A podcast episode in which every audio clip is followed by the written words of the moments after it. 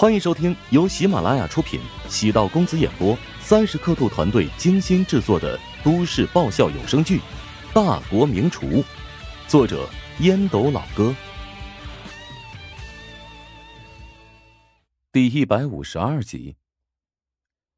早在林平来到医院之前，乔治跟陈雪华打了一通电话，跟陈雪华详细分析了林平的心态，以及他不同的应对方式。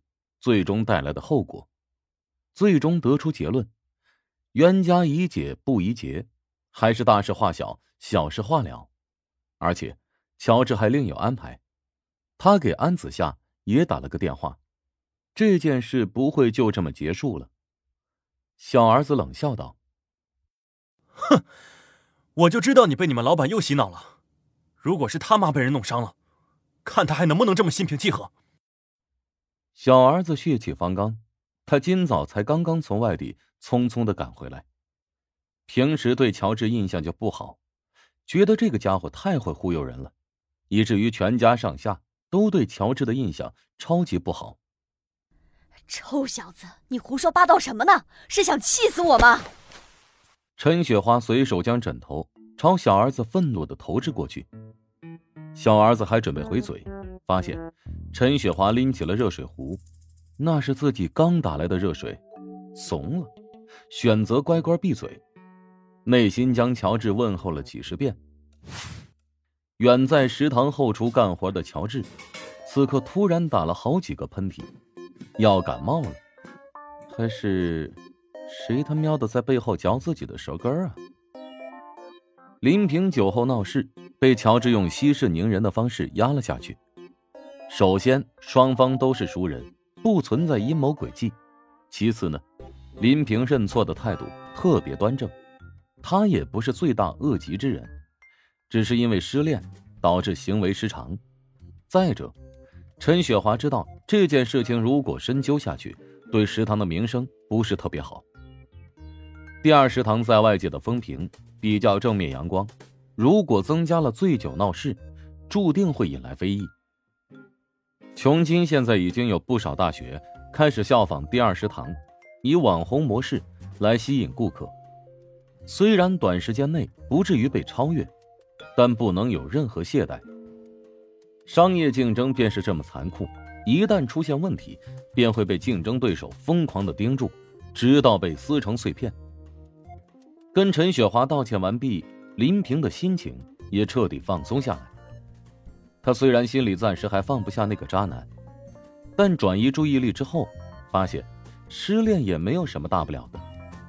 安子夏在林平的肩膀上轻轻的拍了一下，笑着说：“嗨，别胡思乱想啦，我带你去个地方。”安子夏有些故布疑阵，让林平产生好奇。林平摇头拒绝：“去哪儿啊？昨天就被你坑了。”如果不是你放我鸽子，我也不会喝过量。安子夏拉住林平纤细的胳膊，悠悠的晃了晃，低声笑道：“哎，我知道错了，所以今天补偿你。”安子夏虽然嘴巴不牢靠，啥事儿到他嘴里，总会迅速传播出去，没心没肺且大大咧咧，但他对朋友真诚，性格外向。有点像男生，身边有一群女性朋友。试想，连陶如雪那么难搞的人也能将她视作闺蜜，所以安子夏的人品真心没话说。昨天林平在食堂吃饭的预约号，是安子夏在 A P P 上提前登记好的。安子夏琢磨着，上次吃了一顿免单餐，还是要去食堂消费一次，算作感谢。没想到。遇到重要客户，突然告诉自己在穷金，安子夏迫于无奈，只能让林平独自一人在食堂吃饭了，自己呢，则去陪客户吃饭。安子夏拽着林平坐在法拉利的副驾驶，递给林平一副墨镜，林平无奈的戴上。来来来，先拍个抖音。安子夏又开始自我陶醉。林平没好气的瞪了他一眼，我可没那个恶趣味。安子夏嘻嘻一笑，拿着手机拍了一阵，才发动黄色法拉利，排气管发出沉闷轰鸣，惹来周围无数目光。林平以前很排斥周遭的眼神，仇富的目光满是敌意，让人觉得很不舒服。此刻，他却前所未有的放松，因放纵而放松。这也是林平为什么喜欢与安子夏在一起的原因。林平欣赏安子夏的性格，无论在哪儿都活得很自我，不在乎别人的眼神，想做什么就做什么。相反，自己呢过得太累了，总是瞻前顾后，没法活得洒脱。行驶半个小时左右，法拉利进入熟悉的地方，穿过校门的电子栅栏。一群青春正茂的学生迎面而来，望向法拉利上的两位美女，交头接耳，议论不已。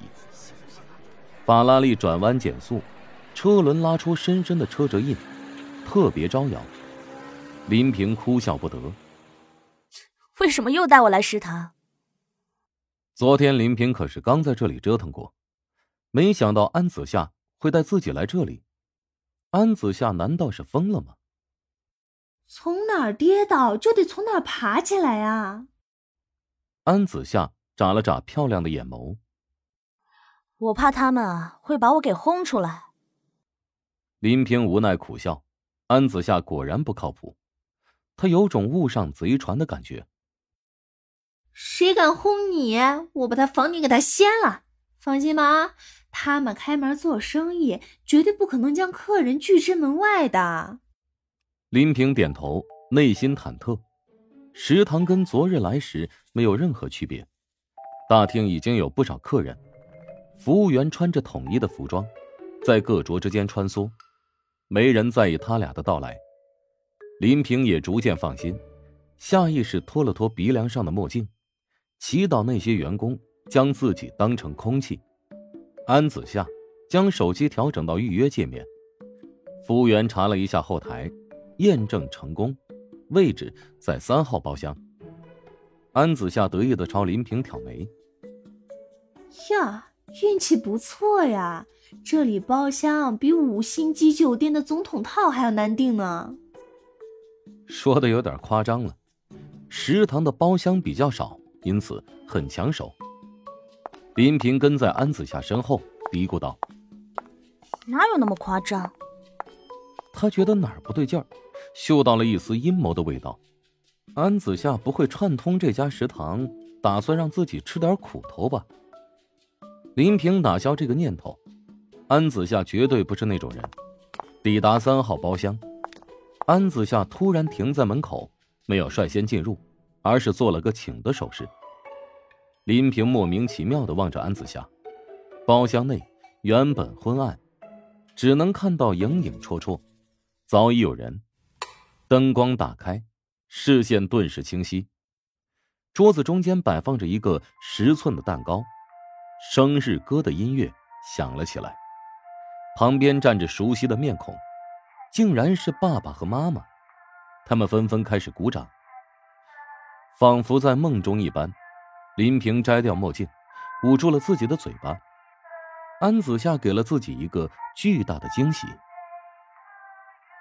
你们怎么会在这儿？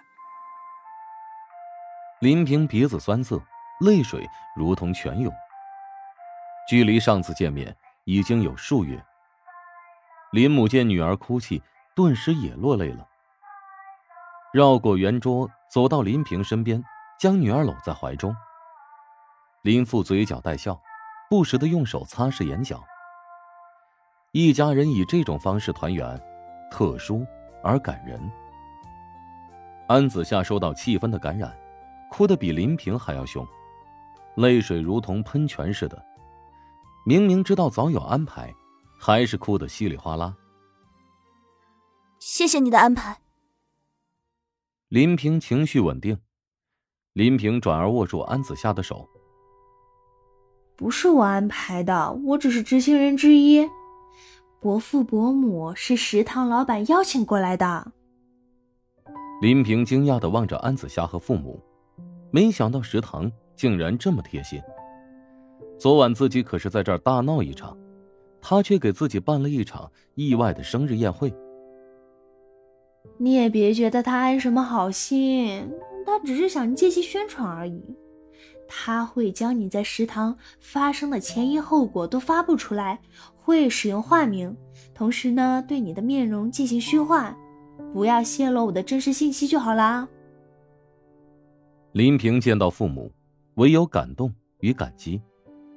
至于食堂宣传一事，没有在意，投之以桃，报之以李，只要不侵犯自己的隐私权，林平并不在乎此事的前因后果被大家知晓。来吧，许愿吧。今天并不是我的生日啊，那就当提前给你过生日了。哎，我记得你生日在年底，那到时候忙起来，伯父伯母可不一定在身边，你又得孤零零的了。本集播讲完毕，感谢您的收听。如果喜欢本书，请订阅并关注主播。喜马拉雅铁三角将为你带来更多精彩内容。